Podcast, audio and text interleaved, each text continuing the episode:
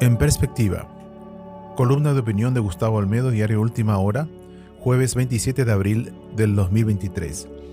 Condimentos de un complejo escenario. La cuenta regresiva se ha iniciado y el día D genera expectativas e incertidumbres. Las elecciones generales de este año tienen sus particularidades, las que forman parte de un escenario complejo propio de este tipo de puja política a escala nacional. Los condimentos que dan sabor a estas elecciones, las que no contó con un debate televisivo previo de candidatos, se comentan en redes, en grupos de WhatsApp, en reuniones sociales y familiares. No resultan de un análisis político académico o profuso, sino de simples percepciones. Número 1. Estados Unidos en el escenario. Por un lado está el activo protagonismo del gobierno de los Estados Unidos en el contexto político al designar a Cartes y otros políticos como significativamente corrupto, lo que llegó como un destructivo huracán para los colorados y una brisa de esperanza para la oposición. Desde aquel julio del año pasado, todo comenzó a nublarse para la ANR. Pero como es sabido, en la política y la diplomacia nada es gratuito.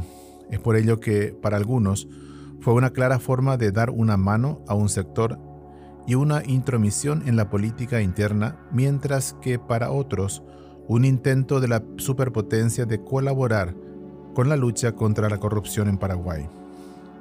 Ya que ustedes no lo hacen, lo hacemos nosotros, algo así.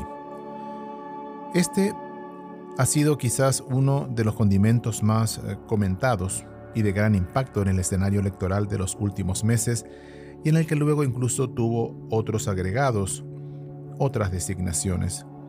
Cartes fue siendo acorralado económicamente y esto tuvo sus efectos en diferentes ámbitos. Número 2. Colorados sin dinero.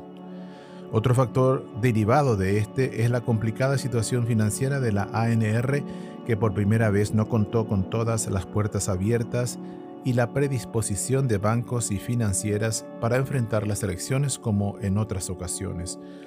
El poderoso Partido Colorado casi tuvo que mendigar préstamos.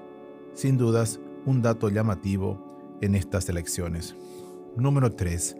Voto en blanco de Marito un presidente de la República Colorado que no apoya al candidato de su partido también es otro ingrediente llamativo a considerar. Mario Abdo Benítez incluso despreció en público a Peña, una postura presidencial que no se veía desde hace años en medio de una campaña del partido de gobierno. Número 4. Los protagonistas. Otro condimento es la aparición de figuras polémicas en la carrera presidencial como la del destacado ex arquero de la selección nacional, José Luis Chilaver, caracterizado por hablar de frente y sin rodeos, y la del ex parlamentario Payo Cubas, controversial con acciones cuestionables y hasta preocupantes. Se estima que este último capitalice votos de colorados, que no quieren apoyar a Santipeña por considerarlo títere de Cartes. Tiene muchos seguidores, pero pocos se jugarán por él en las urnas, especulan algunos analistas. A estas figuras se suma la del ex ministro y embajador Euclides Acevedo, quien según las encuestas no llega a aprender totalmente y que es muy criticado por los seguidores de la oposición por no haberse sumado a la concertación nacional, dispersando así los votos anticolorados. Punto 5. Los nuevos temas. La inclusión de temas relacionados a valores vitales como el de la familia y la vida desde la concepción, o el de la Agenda 2030 es también un factor diferencial llamativo que ha cobrado fuerza en esta puja electoral. Son condimentos entre tantos que se pueden mencionar que involucran a la gente en discusiones y hacen que en cualquier puesto de empanadas del microcentro o del mercado hoy se escuchen charlas con menciones hacia el lavado de dinero o la narcopolítica. Un escenario que, por su complejidad y variedad, exige a los electores una mayor dosis de reflexión y conciencia, de compromiso y responsabilidad a la hora de votar. Más allá de todo, cabe desear que el domingo próximo sea una fiesta cívica ejemplar. en la que el principal voto sea por el respeto de la voluntad popular y la plena adhesión por la paz.